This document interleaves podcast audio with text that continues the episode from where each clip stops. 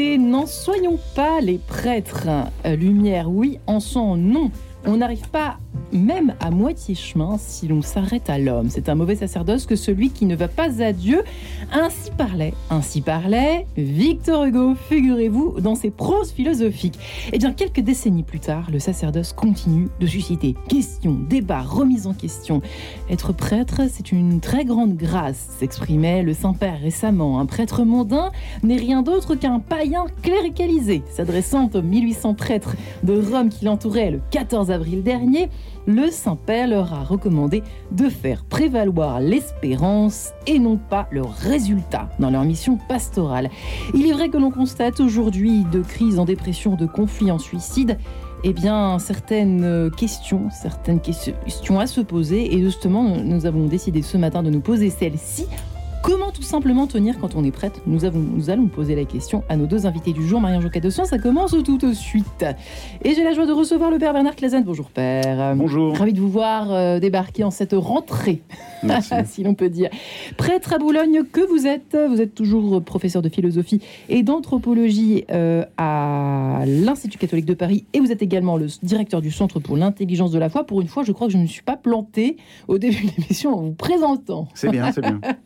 Comme quoi, voyez, on progresse toujours. Vincent de la Morandière, qui est avec nous ce matin, avocat pénaliste que vous êtes, euh, qui avait passé quelques années au séminaire, je me souviens jamais combien d'années, je crois. 8. 8 ans. Oui. J'allais dire 7. Je n'étais pas très doué, j'ai été lent. J'ai redoublé. Sauf que vous en êtes sorti. Oui, c'est vrai. Pour les raisons qui sont les vôtres, dont on a déjà parlé dans cette émission à plusieurs reprises.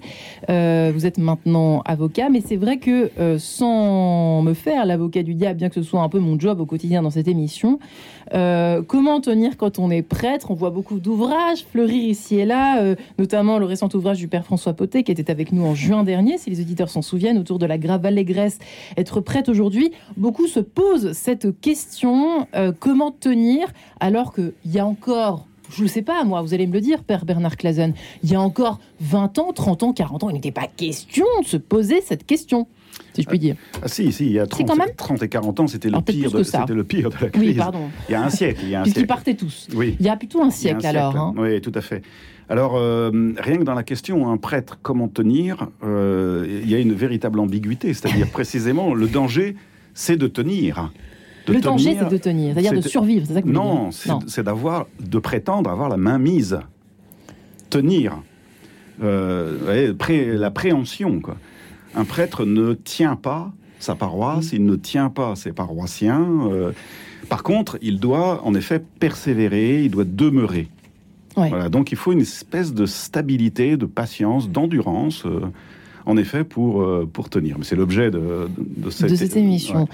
Euh, alors, Vincent de la Mandière, vous êtes aussi ici parce que je crois que dans vos nouvelles missions, vous accompagnez, vous commencez, vous accompagnez des prêtres, des jeunes prêtres ou des plus ou moins jeunes prêtres d'ailleurs. Alors, c'est pas du tout des missions. Je, peux dire que j'ai des prêtres comme amis avec qui j'ai des échanges, on va dire, euh, très, très forts, très intimes et très confidentiels. Ce sont mm. des amis. Et j'ai aussi des clients euh, j'ai aussi des prêtres comme clients. Et, c'est vrai que ça me donne un regard sur, sur, euh, sur leur sacerdoce, sur leur vie, et aussi sur ce qui peut les épuiser ou les assécher. Voilà. Et donc le verbe tenir vous choque-t-il aussi Alors c'est, euh, je trouve ça très très juste. En fait, euh, souvent, les prêtres, j'étais préparé cette émission avec un de mes copains qui est euh, supérieur de séminaire et qui a déconstruit un peu euh, la question d'abord. Et je trouve que c'est un réflexe vraiment qu'on a dans nos, à la Cato ou au séminaire, les différents séminaires que j'ai pu fréquenter. Et donc, c'est vrai que c'est une très belle approche de dire qu'il ne faut pas tenir, tenir en main. Il y a quelque chose de très juste.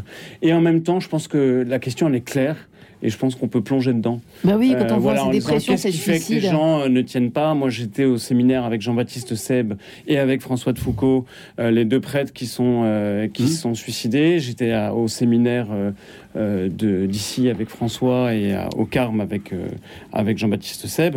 Il y a une vraie question, il y a un vrai assèchement.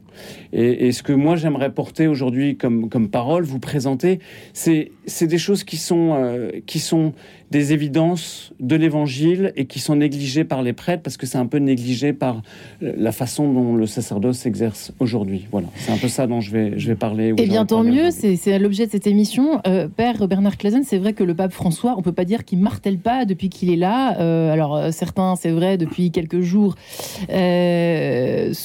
s'interrogent sur finalement le résultat, ne serait-ce que dans le presbytérium, etc., la réflexion synodale, finalement, est-ce que ça devait... Mais n'empêche qu'il a quand même martelé, ça, le, rôle du prêtre aujourd'hui on a l'impression qu'il faut à chaque fois rappeler que c'est pas dans le faire, c'est pas dans l'obtention du résultat, dans le fait de tenir quelque chose, d'être, euh, euh, d'avoir du pouvoir. En somme, je sais pas, une point d'interrogation. Pourquoi est-ce qu'il faut se battre pour euh, Je sais pas pour cette cause alors à chaque fois. Non, c'est une vraie question. C'est sûr que notre, de fait, c'est une grâce d'être prêtre. Vous le citiez tout à l'heure avec le pape François. Tous les papes le disent, tout le monde le dit. Enfin, j'espère. Euh, en tout cas, c'est pas c'est pas une pénitence, c'est pas quelque chose de pénible, mais c'est un combat. Euh, C'est-à-dire, c'est un peu paradoxal ce que vous oui, dites. Oui, oui, c'est une vraie grâce. C'est-à-dire, nous sommes les ministres de ce qui nous dépasse infiniment, euh, mais on est au service de ce qui nous dépasse, et il faut garder cette conscience permanente que ça nous dépasse, euh, et, et, donc que ça n'est pas ma propriété, que ce mm. que je fais n'est pas, euh, en, en, fin de compte, c'est pas c'est pas moi dans ma personne, dans ma singularité psychologique. C'est pas moi qui suis remis en cause. Euh, quand, quand, par exemple, les gens ne croient pas, quand ils abandonnent la foi, quand euh, nos prédications ne, ne, marchent pas, ne sont les pas gens baillent à la messe. Ouais. C'est voilà, et il faut distinguer les choses. Par contre, il faut être entièrement investi dans ce que nous faisons. Il faut être donné, vraiment donné, c'est-à-dire faut posséder les vertus du Christ lui-même. Alors bon, quand je dis ça, c'est-à-dire la générosité, l'humilité, la non-agression, euh, la non-puissance, autant, autant de vertus qui ne sont pas innées. Hmm. Et c'est pas parce qu'on m'a imposé les mains le jour de mon ordination qu'elles me sont données. Il faut y travailler. Et donc il y, y, a un être vertueux qui doit être au travail, un peu comme, si vous voulez, les philosophes qui faisaient des exercices spirituel euh, en dehors de la question de Dieu, bien nous, nous, nous devons faire des exercices spirituels de, de cette nature.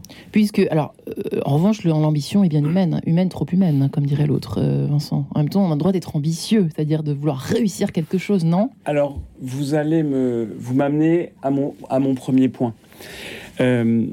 pour moi, s'il y a des prêtres qui s'assèchent et qui, qui, qui souffrent, et c'est le cas, il faut être clair, il y a un isolement, il y a une solitude, il y a aussi une souffrance des prêtres que j'ai pu voir, percevoir, entendre dès le séminaire et après le séminaire. Qu'ils soient en ville, qu'ils soient à la campagne. Qu'ils soient en ville, à la campagne. Mm. Euh, c'est aussi qu'ils sont, à mon sens, coupés véritablement de trois véritables sources. Et il y a trois sources. Je, vais même oser un, un, un, un terme euh, un, peu, un, peu ambitieux, peut-être un peu audacieux, provocateur, mais trois temples. Ils servent l'autel, mais les prêtres se sont coupés dans l'exercice actuel de trois temples. Euh, le premier temple, c'est véritablement le silence. Le deuxième, à mon sens, c'est le corps. Et le troisième, c'est la nature. Et, je vais justement, euh, sur la question du silence, euh, arriver tout de suite là-dessus. C'est la question de l'ambition. Vous parliez de l'ambition, on parlait des mondanités, etc. En fait, je vais revenir à, à un point de l'évangile qui est quand même explicite. Le Christ nous dit dans l'évangile, ne vous faites pas appeler Père, euh, puisque euh, vous êtes tous frères euh, et que vous n'avez qu'un seul maître, qu'un seul enseignant, c'est le Seigneur. Et c'est vrai que moi au séminaire, quelque chose qui m'a littéralement dévitalisé, qui m'a flingué, on va être clair, c'est que je suis rentré au séminaire pour vivre une expérience de l'amour. Je voulais aimer des gens, je voulais rencontrer des gens, je voulais être dans un mouvement, une école de l'amour. Et en fait, je suis rentré dans une école sociale, dans une, une église hiérarchique, sacerdotale, euh, administrative, euh, bardée de, de, de, de, hiérarchie. Et j'ai été évalué comme un prestataire de service.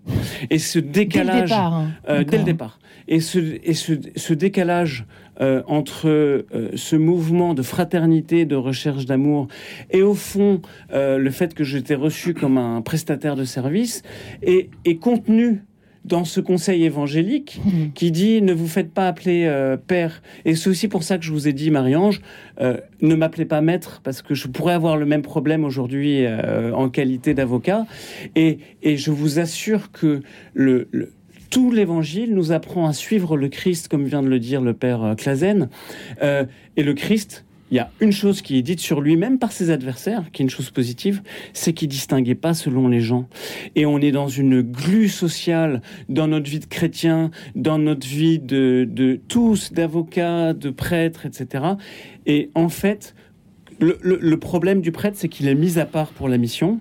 Et ce mis à part, on l'appelle prêtre, il est au-dessus, il est à côté, sinon au-dessus, dans cette hiérarchie ecclésiale, le dévitalise, parce que ce qui rend heureux les gens, c'est la fraternité, les relations équilibrées euh, et les relations, en fait, d'échange. Et, je vais finir là, mais ce- cet ami euh, qui est supérieur de séminaire, il est supérieur de séminaire, me disait, pour nous, la problématique, c'est de voir comment on peut rester fidèle à notre mission, euh, euh, tout en recevant de l'extérieur des choses qui nous renouvellent. Et vous voyez, il y a une question d'équilibre, et ça, c'est tout ce programme-là, il est tout entier inclus dans ce conseil du Christ en disant ne vous faites pas appeler père parce que vous êtes tous frères et que vous n'avez qu'un seul père.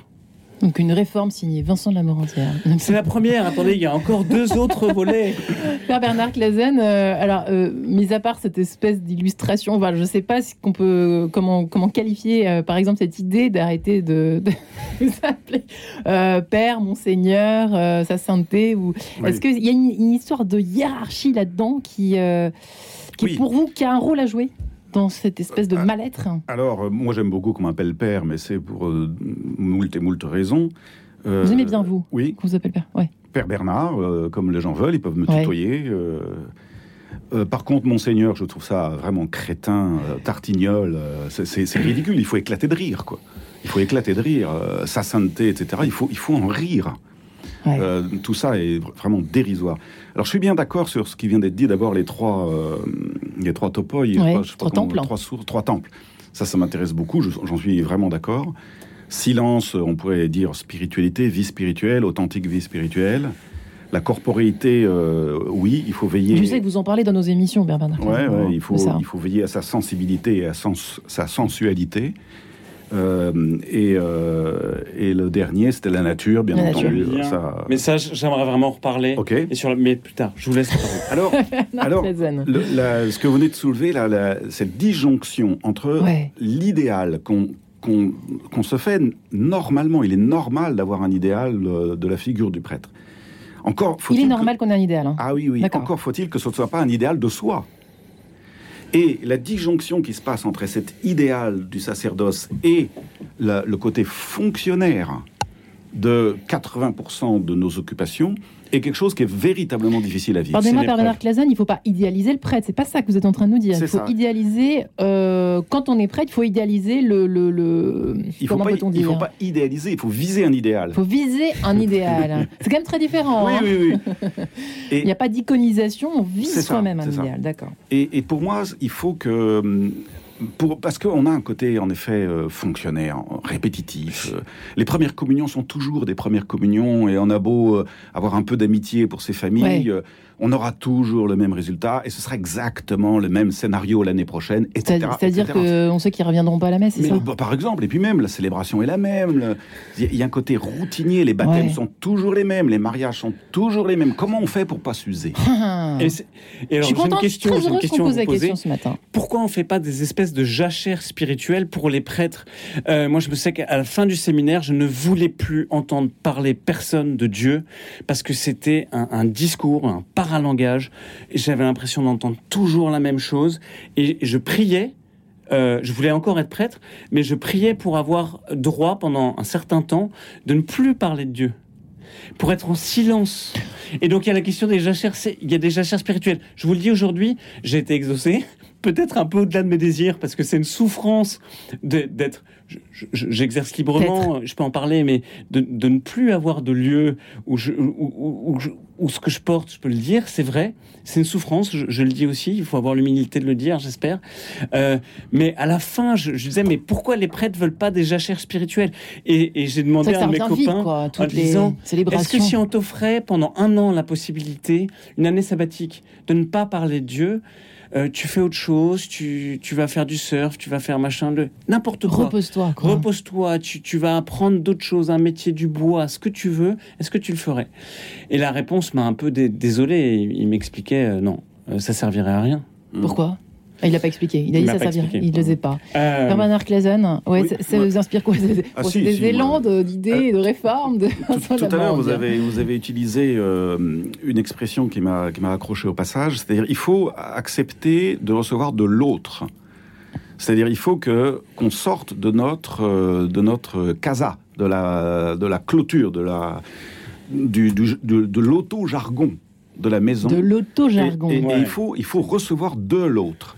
Moi, j'ai fait de la philosophie dans ce but, euh, c'est-à-dire de recevoir de l'autre, c'est-à-dire quelque chose qui soit différent et quelque chose qui soit qui est vraiment la figure de l'altérité.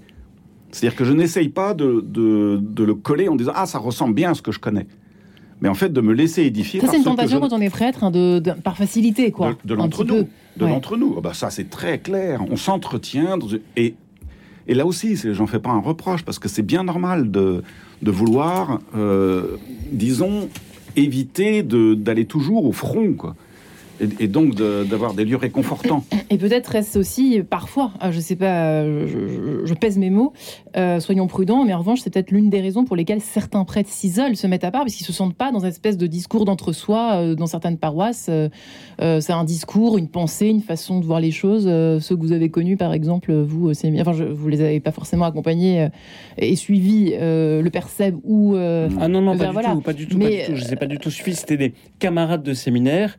Et, Ils se et- sont et moi, je isolés, suis ces parti prêtres-là. et eux, ils sont restés. Mhm. Non, non, je les ai pas du tout accompagnés. Mais cet isolement, copains il m'intéresse. prenait. Je trouve que c'est intéressant. Si, L'isolement, d'ailleurs, le, le, le recteur, euh, le père Rémi Griveau, recteur du sanctuaire, sanctuaire d'Ars, l'évoquait récemment euh, à nos confrères de Vatican News, c'est-à-dire Mm. qu'il disait euh, que l'on soit en ville à la campagne, c'est pas tellement ça la vraie question, parce qu'on peut toujours trouver des f- moyens de se fraterniser avec d'autres prêtres, même si l'on n'est pas religieux, dit-il. En revanche, euh, l'isolement euh, psychologique, euh, peut-être même philosophique, etc., euh, peut vite, ça vous fait Ouais, ça, me- ça me fait vraiment réagir réagir. d'une drôle de façon. Vincent, Parce que c'est c'est terriblement significatif ce que vous venez de dire. Et je, et je vais vous le dire pourquoi.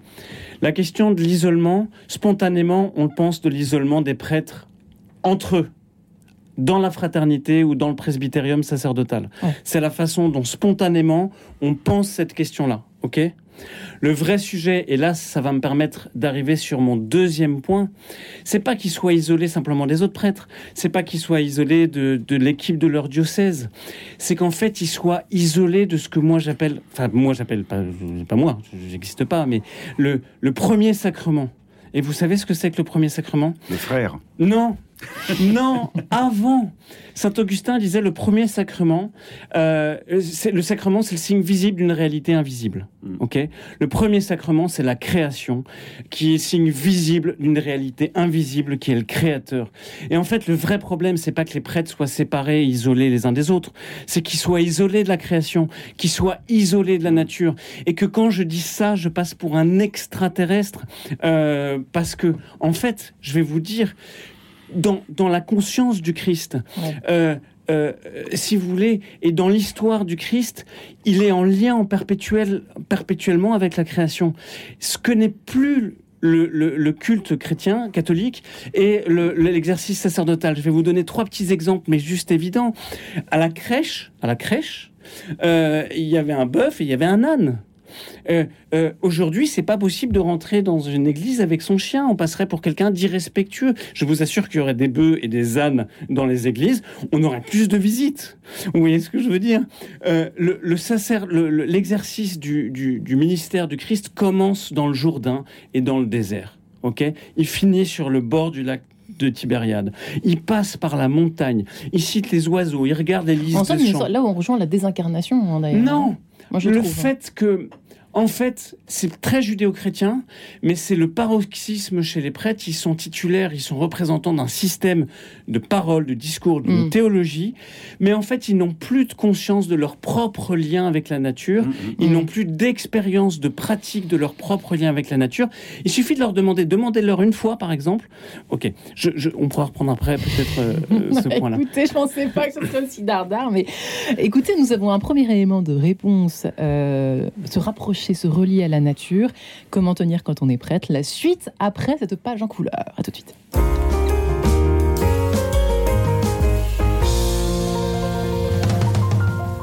Chers auditeurs, l'application Radio Notre-Dame a été refondue. Pratique pour suivre toutes nos émissions d'où que vous soyez. Pour l'installer, c'est très simple. Pour les appareils Android, rendez-vous sur le Google Play Store. Vous pourrez l'installer ou la mettre à jour si vous l'aviez déjà. Pour les appareils Apple, rendez-vous directement sur radionotre-dame.com depuis Safari, sans passer par l'App Store. Vous pourrez directement ajouter l'application à votre écran d'accueil. Une question? Écrivez-nous à application@radionotre-dame.com. Bonne journée à l'écoute de Radio Notre-Dame. Chaque jeudi, Paris Notre-Dame vous informe sur l'essentiel de la vie de l'Église catholique à Paris et vous propose des pistes de réflexion et d'engagement. Quels vont être les moments forts de l'Église à Paris cette année Dans le numéro de cette semaine, Paris Notre-Dame annonce les événements diocésains à venir. Abonnez-vous au journal du diocèse de Paris en appelant le 01 78 91 92 04 ou en allant sur le site internet paris.catholique.fr. Radio Notre-Dame, les auditeurs ont la parole. Je fais partie des fans hein, depuis euh, sa création. Pour moi, c'est une radio que j'écoute le matin avec mon petit déjeuner. Donc en fait, je vais jusqu'au journal euh, du Vatican. Et ce que j'aime dans Radio Notre-Dame, c'est une radio d'opinion, euh, libre de ses expressions, qui n'est pas orientée. J'ai envie de la radio vive. je l'écoute, je veux qu'elle vive et je veux continuer à pouvoir l'écouter. Donc je l'aide. Pour soutenir Radio Notre-Dame, envoyez vos dons au 6 boulevard Edgar Quinet, Paris 14e ou rendez-vous sur www.radionotre-dame.com. Merci. En quête de sens, Marie-Ange de Montesquieu. Tenir dans la durée quand on est prêtre Voilà une question qui a de quoi surprendre, en tout cas qui a surpris nos deux invités du jour.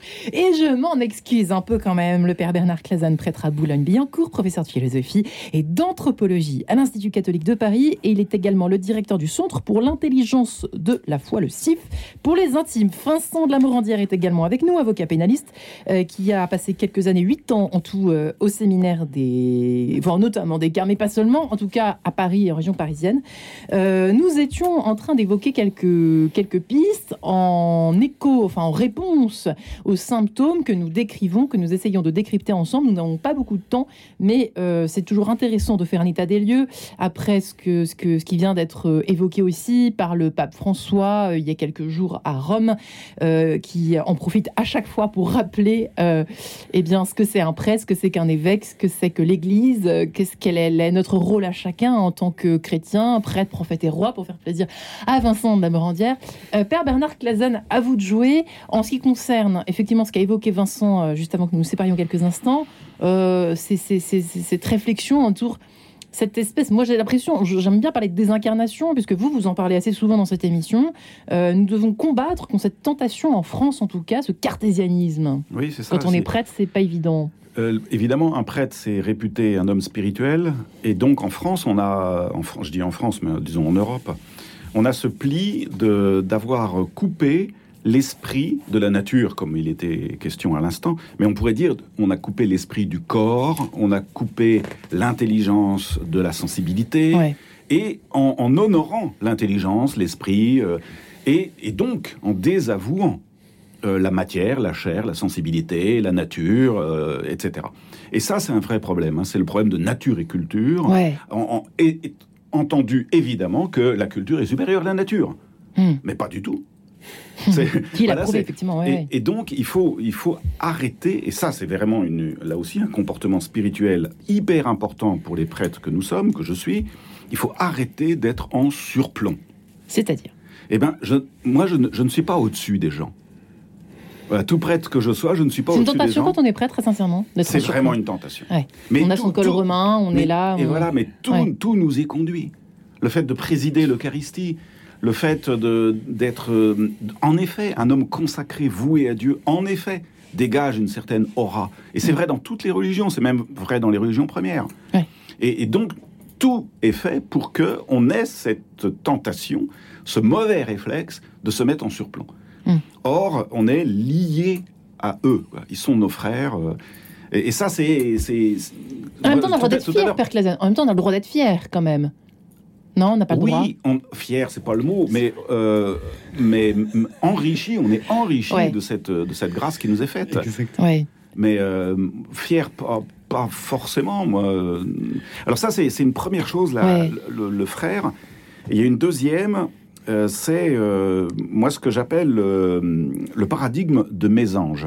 C'est-à-dire? Ah, c'est très amusant. Euh, Il y, a- il y a le mot dans le, mot paradigme, il y a le mot paradis, Oui. et dans mésange, il y a le petit Le oiseau. petit oiseau, ouais. Mais il y a aussi mais plus loin ange. Et le paradigme, si vous voulez, c'est le euh, l'univers mental. Enfin, c'est la manière de penser. Exemplaire, peut-on dire, le Ah. Alors, paradigmatique. qu'est-ce que j'entends par Ouais. mésange? C'est euh, l'histoire de Raphaël et de Tobie. C'est-à-dire, il faut, pour- enfin, moi, je- en tout cas moi, je vis comme ça et j'ai trouvé mes équilibres grâce à ça, grâce à de véritables amis. C'est-à-dire que j'appelle mes anges. Ouais. angeloi, c'est-à-dire ils me sont envoyés par Dieu pour me donner un message. Lequel? Arrête de faire le malin, euh, sois plus simple, euh, apprends à rigoler avec les gens, Hmm. euh, et voilà, augmente la générosité, arrête la superbe, mais non, t'es pas plus malin que la moyenne. Voilà, des, des, C'est-à-dire, vous les priez Qu'est-ce que vous faites pour leur parler? Et c'est Dieu qui me les envoie. C'est c'est de véritables Dans la prière, de- alors? amis. Non, non, non, non. D'accord. Non, non, un soir à dîner, je suis chez des amis, tout Ouais. d'un coup, boum, il m'envoie un scud et il a, et il a raison. Et c'est ce que ça que j'appelle euh, mes anges. Hmm. C'est-à-dire que ce sont des alerte. Ils me disent des choses hyper. Mais pour ça, il faut avoir des amis. Il faut avoir de- une véritable amitié. Donc, autre chose que le, le père de la paroisse qui s'adresse à ses J'ai fidèles. l'impression que c'est difficile. Alors moi qui ai, ai eu la chance d'être en compagnie des évêques pendant 4 ans, je me suis rendu compte à quel point ils n'avaient. Mais ces hommes n'ont pas d'amis en Eh fait. ben En voilà. Plus on monte, moins on a de vrais amis. Mais C'est exactement ce que je vous disais tout à l'heure en disant que le statut social et la hiérarchie de l'Église cassent les relations euh, en Authentique. fait, hein. authentiques et au même niveau en Mm. fait, Euh, au même niveau les, les, les re- relations amicales Je horizontales. peux pas lui dire ça. Qu'est-ce qu'il Mais va oui, en fait, et c'est ça qui tue aussi. Mm, Et mm. ça, c'est vraiment le premier point. Et le, et le- le deuxième point, j'aimerais bien. ré- Non, mais allez-y. Euh, je veux dire, non, mais on va. Euh, Bon. tout, le, tout le monde ne peut pas être notre ami. Tous- tous mes paroissiens ne sont pas mes amis. Mais il faut que dans ma paroisse, j'ai des amis. Des vrais amis. Oui, oui, voilà, mais tout le monde ça, peut être notre La frère. confiance, Tout pas le monde peut être notre frère. Absolument. Et le frère, Même un c'est évêque. pas au-dessus, c'est pas en Mm. dessous. Et même un évêque, et même un pape, en fait. Oui, oui, oui. Euh, ou même un président. Et, et- et c'est ça le chemin spirituel, c'est de retrouver une fraternité. Et moi, je vais vous dire sur la question du surplomb, c'est une tentation. Un, excusez-moi, mais je suis pas sûr que les avocats soient, soient une école d'humilité aussi. Donc, je vais me mettre dans, dans le lot. Assumé en tout Ok, cas. je, je vais le dire aussi. Mais justement, face à la nature, on peut pas être en surplomb. Face à la mer, face à la montagne, Mm. face à la terre, face à un arbre, face à une forêt, vous ne pouvez pas Par être en poids. surplomb. Mm. Et dans le dualisme que présente euh, le père Clazen, et je l'appelle père, vous voyez ce que je veux dire euh, En fait, il y a le fait que les, les, les chrétiens, et, encore plus les prêtres, voient la création en surplomb aussi. Mm. C'est-à-dire, depuis la Genèse, on pense que on est les chefs de la création, alors que quand vous êtes le maître d'un chien, par exemple, vous êtes juste là pour le protéger, euh, et vous n'êtes pas là, vous n'êtes pas au-dessus de lui. Et dès que vous vivez avec lui, vous apercevez que moi, je fais oraison tous les matins. À chaque fois que je fais oraison le matin, j'ai mon chien qui vient se coller à mes pieds. Je vous Hmm. assure que c'est une chose. Et, et quand vous faites oraison dans la nature, Mm. il se passe d'autres choses dans votre conscience que quand vous faites oraison dans une église. Et je dis pas qu'il faut faire l'un et pas l'autre, il faut faire les deux. Résonance Mais il faut essayer les deux. Mm. Et je pense que les prêtres ont un culte euh, qui est dans le béton du bâtiment, qui est très très bien, mais pas dans le temple de la nature. Mm. Et, et- et en fait, la nature, c'est pas un objet dont on doit prendre soin comme un vélo qui serait cassé. C'est plus que le contenant. C'est un temple. C'est le premier sacrement. C'est le lieu de notre communication avec les frères et avec Dieu. Et on l'oublie, et c'est pour ça que les prêtres s'assèchent. Et sur le deuxième sujet, je- le troisième sujet, parce que le troisième temple, je vous l'ai dit, La c'est le corps, Le silence, Le corps. la nature Mm. et le corps. Un jour, un jour, et on sera guéri, nous, catholiques, dans notre rapport au corps, quand vous recevrez chez vous euh, le responsable du centre de l'intelligence du corps et pas de l'intelligence de la foi. Parce que l'intelligence du corps, c'est quelque chose qui ne parle même pas, en fait, pour, euh, pour notre civilisation, pour notre culture. Si je vous disais, bah, demain, je suis là pour l'intelligence du corps Ah euh, si, à la. Cato, c'est c'est- c'est assez Ça pourrait abstrait. commencer peut-être aujourd'hui. C'est peut-être les premières années où on pourrait. Bernard Clazen, c'est vrai que. Euh, moi, ce que vous, ce que vous Cette dites est- désolidarisation est, du est- complètement exact. C'est-à-dire, on a. Alors, moi, je suis de ceux qui, qui, qui n'arrêtent pas de parler de l'intelligence du sensible, Du sensible. hein. de ça, l'intelligence du corps, en effet. Ouais. Mais, sensible. mais en effet, l'Église là-dessus a un, re- un retard dingue parce que le monde, le monde, lui, ça y est, il a, il a pris ce braquet-là. On est dedans. hein. Voilà. Et tous tous nos contemporains sont dans ce braquet-là. hein. Le soin de soi, l'intelligence du On sensible. ne voit que ça dans les rayons. Bah, euh, Mais, mais- mais parce que c'est fondamental. Or, Mm. et, et moi j'ai j'ai des confrères je- qui, qui me disent mais tout ça c'est de la foutaise, euh, ces gens-là sont centrés sur eux-mêmes, mais c'est une erreur grave. bah, ils quittent l'église, quoi, du coup. Ils quittent l'église, ces Ah gens-là. bah, du ces gens-là ont quitté l'église depuis Ouais. belle lurette. Mm. Mais nous on est en retard parce que c'est notre tradition que l'estime du corps. Prenez et mangez, ceci est mon corps. Comment Ouais. peut-on avoir de la mésestime pour ça? Et les pères Euh, de l'église. la- hein. le, le champ de la création.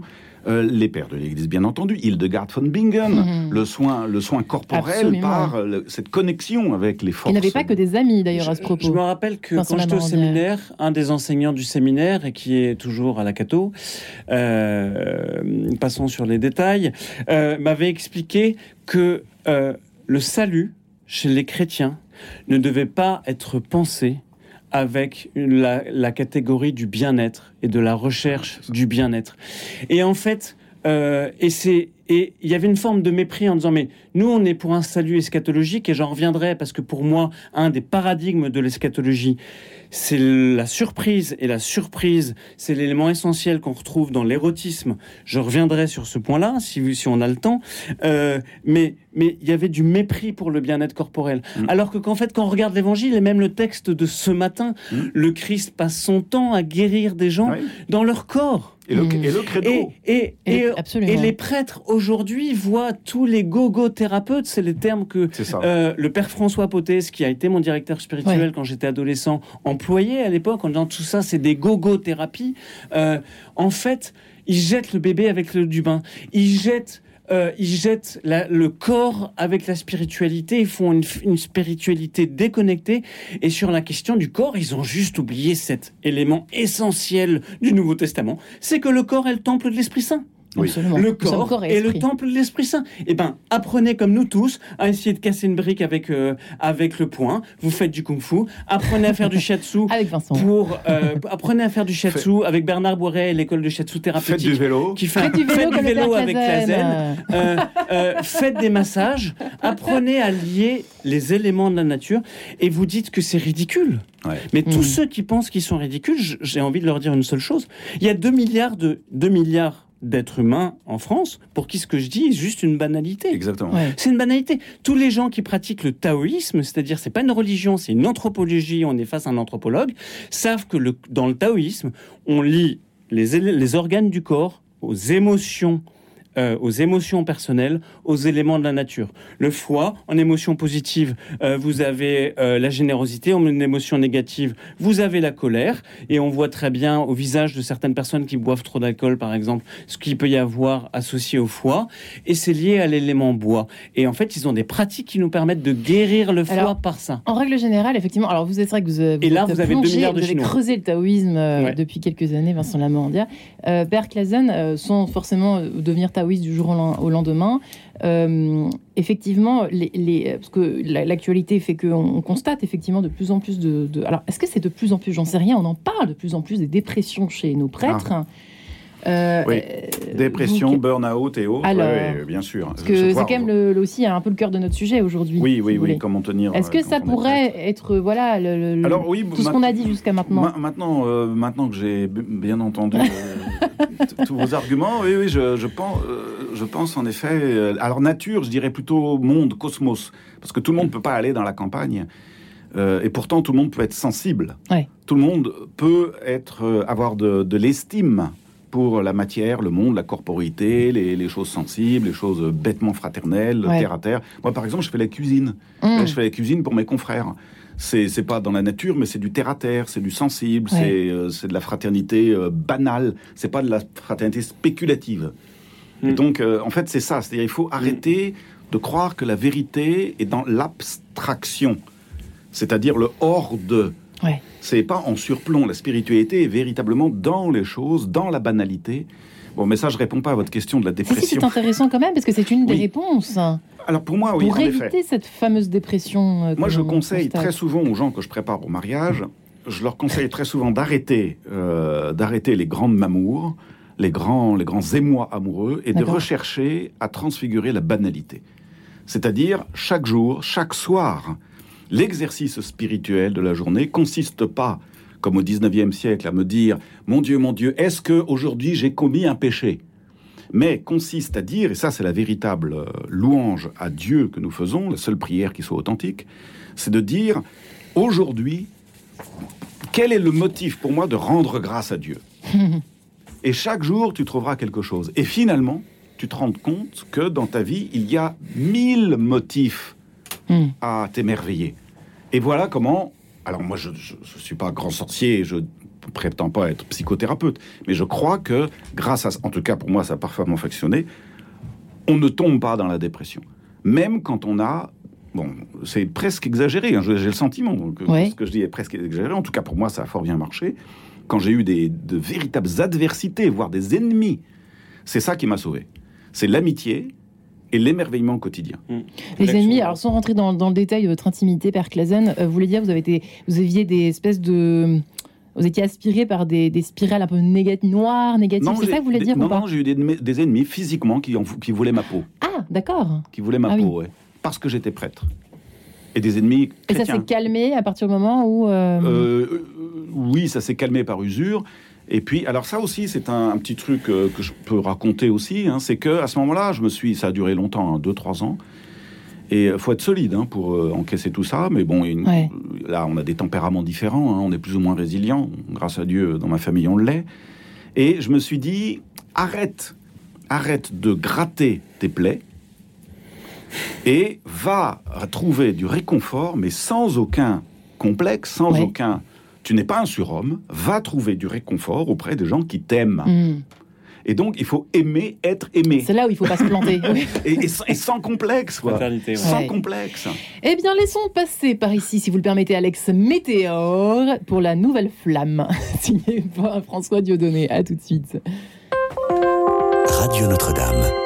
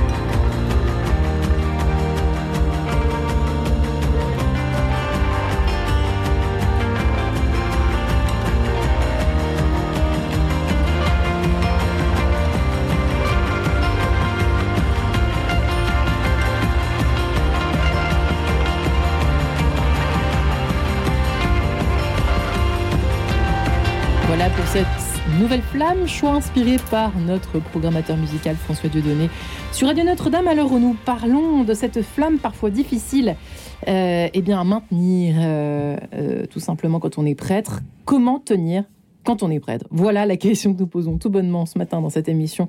Le père Bernard Clazen est avec nous, prêtre à Boulogne, professeur de philosophie et d'anthropologie à la Quête de Paris, directeur du Centre pour l'intelligence de la foi. Et puis Vincent Lamorandière, qui est avocat désormais après huit ans de séminaire.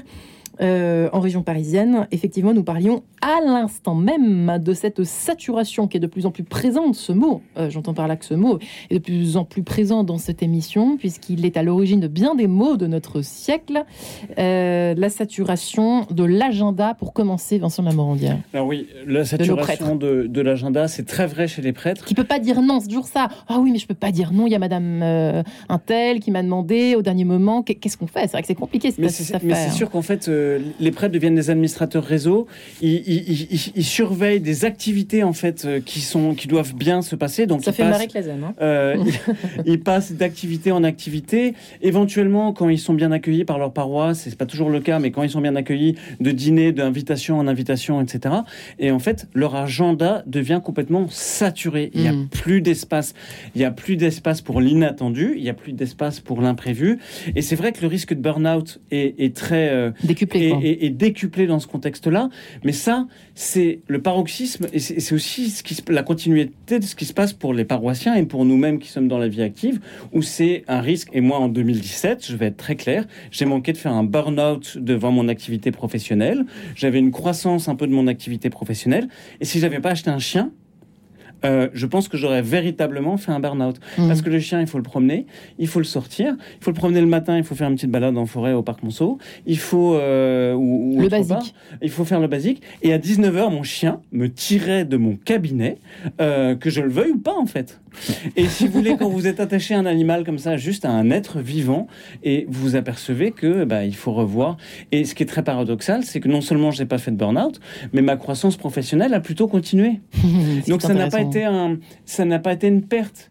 Et je me suis aperçu qu'en réouvrant, en faisant de l'espace, du silence dans ma vie, en ayant des activités qui sont qui sont moins nombreuses et un- je, par certains côtés, j'ai eu presque euh, plus de chances et d'opportunités professionnelles que j'ai pu saisir. Vous me faites penser, à ça- à ça- je, re- je rebondis, euh, je m'adresse à vous à ce moment-là, euh, Père Clazen. La peur de manquer un événement, quelque chose, c'est vrai que ça nous concerne tous, mais quand on est prêtre, c'est quand même dramatique parce que euh, ça, plus madame ou monsieur qui veut absolument vous voir en dernière minute, et on dit jamais non, et on dit jamais non, qu'est-ce que vous faites, vous? Eh ben, Vous dites oui tout le temps ou vous savez dire non? Oh non, ça, non, non, je ne dis pas oui tout le temps. Parce qu'on dit que vous êtes des serviteurs, alors qu'est-ce qu'on fait? Enfin, C'est vrai, et c'est vrai. Et, et tout à l'heure, je parlais de la générosité, et c'est vrai aussi. Il faut, il faut, il faut en effet être donné. Ouais. Mais euh, Hartung, euh, on ne peut pas tout tenir. Hmm. Vous savez, de- la question, c'est comment tenir? Ouais. Euh, Comment ne pas tout tenir? Ouais. Voilà. ouais. Comment faire pour ne pas tout tenir Oser lâcher un petit peu la Il faut- bride. Et voilà, il ça, faut, finalement. et il faut renoncer. Non, il y a des choses que, bah, tant pis, je peux pas les faire. Euh, je délègue. Je ne contrôle pas. euh, et, et donc ça, c'est véritablement aussi une espèce d'attitude spirituelle, de détachement. Ça n'est pas la paroisse n'est pas ma femme. Euh, je, et même si c'était ma femme, euh, elle a le droit d'avoir sa- de la liberté, Chacun a sa liberté de aussi. la liberté, du Mm. détachement et de l'autonomie. Et, et donc, je ne peux pas être euh, être partout, euh, à tout tenir. euh, Que va dire l'évêque? Que va dire? Ça On peut aussi avoir peur cette peur-là, non? Non, non, non. Si je fais pas ça, je vais passer non, pour un. probablement pas l'évêque. Non, non, c'est l'idée de moi-même. D'accord. C'est certainement pas l'évêque. Non, ils sont pas du tout. On n'a pas cette ce peur-là quand on est prêtre? Non, Non. non, non. Au contraire, il nous encouragerait plutôt à lâcher plutôt que de tenir encore.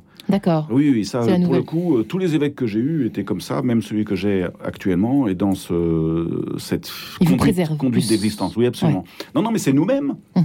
C'est l'image de soi Hum. qu'on a et l'image du sacerdoce. Hum. Euh, nous sommes des êtres crucifiés. Je suis crucifié pour le monde. Ouais. C'est Saint Paul qui dit ça, quoi. Euh, oui, d'accord, mais ça va durer trois ans. C'est- on te demande de durer 40. hein. Et- Ouais. Et, et donc, prends les moyens, quoi. Et, et alors, c'est euh, Notre-Dame du non. Notre-Dame. Écoutez, signé Père Bernard Clazen. hein. Ce sera le mot-clé, si vous le permettez, le slogan de cette émission. Père, euh, Père. C'est la vertu. Ah, et voilà, et voilà. et voilà. Maître, finalement, J'ai c'est tout mieux. fait pour Oui. éviter ça. Non, non, m'appelez pas maître. Euh, euh, c'est marrant parce que dans la préparation au mariage, le père Claude Herbach, qui est le curé de Moulins, me disait que chaque époux doit être le gardien de la solitude de l'autre. Hmm. Et je me demande si ça doit pas être. la solitude de l'autre. hein. Il dit, Sois le Intéressant. gardien de la solitude de ton épouse. Ou de ta fiancée. Mm. Et, euh, et je pense que c'est très juste et on devrait, le, on devrait aussi l'appliquer pour les prêtres et, euh, et, et- et dans le se- rapport avec l'Église. Racontez-nous Eh ben, en exemple. fait, que, euh, que aussi, euh, que les paroissiens veillent à ce que leurs prêtres euh, aient des espaces de solitude, des espaces en eux exerçant le droit à la déconnexion. Ouais. Vous savez, c'est c'est- en fait, on s'aperçoit. euh, moi, c'est mon instrument de travail. J'ai deux télé, j'ai un ordinateur portable, j'ai deux téléphones qui sont posés sur la table quand je vous parle. C'est mieux avant, c'était trois, si je me Euh, souviens bien. euh, voilà, c'est un instrument de torture. Je veux dire, il faut être clair, c'est un instrument de torture parce qu'en plus, tout s'accélère et donc, bien sûr, maintenant, si on répond pas dans la seconde, le client se sent délaissé, le paroissien se sent délaissé et donc il y a une violence. Et en fait, euh, moi, je vais vous dire, euh, vous, paroissiens, euh, pour sauvegarder vos prêtres, offrez-leur le droit à la déconnexion et à la solitude numérique. Alors, ça veut dire quoi ça. concrètement? Ça veut dire qu'il faut arrêter d'envoyer à tort et Bah, à Peut-être, travers par des... exemple, on pourrait dire, vous savez, c'est une violence. On s'aperçoit actuellement dans le cadre professionnel que envoyer des mails à 22 heures, c'est une violence et ça pourrait être constitutif du harcèlement. Alors qu'il y a un tout petit outil qui permet euh, juste de faire un, un mail différé au moment où l'heure du travail reprend. T'écris ton mail à l'heure que tu veux, mais tu programmes un envoi différé à 9h le lendemain matin et c'est Un possible. horaire convenable. Très bien, un horaire convenable. Ouais. Je dis ça, c'est compliqué parce que nous, en, en pénal, on est des, des urgentistes, on fait des gardes à vue au milieu de la nuit, etc. Ouais. Mais, mais pour de vrai, euh, il faut veiller à ce point-là à, tous et à offrir aux autres euh, une intimité et, se battre contre cette obsession de la, réactivité permanente. Et moi, je vais dire quelque chose d'autre sur ce que disait le, père sur sanctuariser la banalité. Moi, je veux dire, en fait, aujourd'hui, je m'aperçois que intégrer le corps et la prière dans le quotidien, c'est pas tous les jours partir en forêt, même si j'aimerais partir en forêt tous les jours, mais c'est pas possible. On peut partir dans un parc, euh, il y en a à côté, mais c'est certains actes du corps. Ok, qu'on peut associer à certains euh, actes de conscience et de prière. Et moi, je vous dis, par exemple, le matin, je prends une douche froide, et là, je sens mon corps, et je, et je demande tous les matins euh, au Seigneur de m'aider à renouveler les promesses de mon baptême. Vous associez un geste banal du quotidien, prendre une douche, à une pratique énergétique très simple, c'est-à-dire prendre une douche froide. Vous allez voir que ça, ça réveille. euh, et, et- il faut être en forme pour le faire. Et un moment de prière, en disant Seigneur, renouvelle les promesses, aide-moi à renouveler les promesses de mon baptême. Vous faites juste des petites choses comme ça avec les gestes du quotidien. Et vous allez voir que vous allez rentrer euh, plus en osmose, à mon sens, où c'est possible en tout cas, avec l'environnement, euh, avec le cosmos.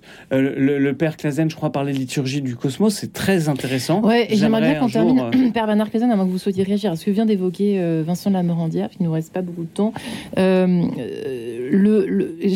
Quelle est la cause? Est-ce que vous le savez l'un et l'autre, vous qui discutez, qui échangez avec vos frères prêtres, mais pas seulement, mais vous avez quand même autour de vous quand même pas mal de prêtres et d'expérience, justement, avec euh, les prêtres ou les futurs prêtres, mais euh, cette euh, gestion à la fois de l'attaque, du mépris, mais également les désirs de, liberté, les tentations de tout arrêter, ou bien les tentations d'être en surplomb, ou bien... euh, quelle est celle qui, quand même, est la plus ravageuse? Quelle est la, la chose, l'élément le plus ravageur euh, qui fait qu'on tombe et qu'on ne tient pas, au Hmm. fond? Est-ce qu'on le sait? Ça Oui, enfin, est-ce qu'on sait? Euh, Moi, je pense que c'est quand même la, la déviance de la toute-puissance. C'est-à-dire qu'on on se croit maître de notre existence. Et, et non, on n'est pas maître de notre existence, on se laisse conduire. Et, mais, mais pour se laisser conduire, il faut accepter de ne pas se laisser dominer. De, voilà, Bah, c'est pas facile, hein, Eh ouais, non, mais c'est, de fait, c'est vraiment très délicat. Mais par toute puissance, il y a, derrière ça, il y a un Vous avez idéal. des exemples un petit peu euh, pour ça euh Euh, Pour expliquer eh ça. ben, a- par exemple, il faut accepter qu'il y a un grand nombre de sujets sur lesquels nous ne sommes pas compétents. Donc je n'en parlerai pas. Les gens me demandent mon avis, je dis je n'ai pas d'avis. Je ne Et- sais pas. Ouais. Je ne suis pas compétent. C'est pas parce que je suis prêtre que je sais répondre à ça. C'est vrai qu'on peut se sentir obligé, on se dit bah, je suis prêt, je dois répondre. Ouais. En fait, non. Bah, écoutez, il y y a même des situations existentielles où je Oui. ne sais pas quoi faire. Euh, je sais pas, des situations dans, un- dans un couple. euh, Ouais. Et donc, il faut, il faut se contenter d'écouter et de dire, écoutez, euh, je, je, je ne sais pas, mais je suis avec vous, euh, fragile avec vous, et je peine avec vous. Puis voilà, puis c'est tout. Et on, est, on, pa- on passe pas pour un héros, du coup. Et du coup, on se laisse pas submerger par l'impuissance du coup euh, réelle, c'est-à-dire qu'on n'est pas super puissant sur Ouais, toutes les situations. Il y a quelque chose comme ça. Ouais, c'est ça. Il faut renoncer à la toute-puissance, c'est-à-dire à l'idéal de soi, tout en euh, ne, ne refusant d'être euh, impuissant. Ouais. Au, au sens, au sens incapable. C'est déli- ça, c'est délicat, Vincent. Et moi, Oui. pour, euh, pour réagir à ce que vient de dire le prêtre, je me, je me rappelle que quand j'étais au séminaire et que je commençais à me dire, mais qu'est-ce qui se passe? Je demandais aux paroissiens de, de, de m'expliquer euh, ce qui allait pas avec les jeunes prêtres et avec nous, en fait, j'étais au séminaire. Et il y en a un qui m'avait répondu, où j'avais entendu ça de, de paroissiens en disant, vous savez, on est, on est avec un monde qui se pose beaucoup de questions et c'est très impressionnant de voir ces jeunes prêtres qui ont tellement de réponses. Mm. Et en fait, c'était un, c'était un chaos. Hein. Et, et c'est vrai que dans ce que vient de dire Clazette, je, je- et je me l'applique, j'ai ce problème-là. C'est difficile, c'est la question permanente l'erreur, l'illusion de l'importance de soi et de ses idées.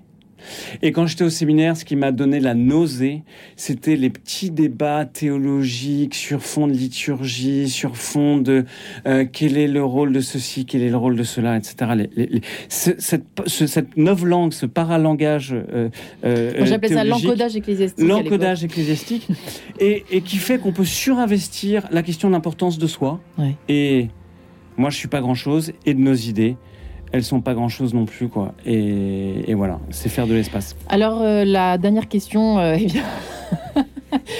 euh, est adressée au père Bernard Clazen, qui est tout simplement de donner, vous vous en doutez sans doute, un conseil, un, un conseil, c'est avec un à donner aux prêtres qui ne vont pas bien, qui n'osent pas en parler à qui que ce soit parce qu'ils ont peur qu'on parle d'eux euh, ici et là. Qu'est-ce qu'on fait quand on ne va pas bien et qu'on est prêtre depuis un certain nombre d'années, etc., qu'on connaît tout le monde euh, dans la paroisse Qu'est-ce qu'on fait? Eh bien, il faut trouver Raphaël.